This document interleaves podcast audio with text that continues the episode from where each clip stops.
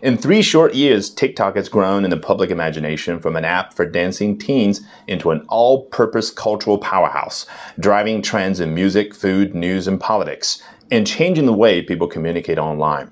In the process, it's also become something else a place where people buy things, lots of them.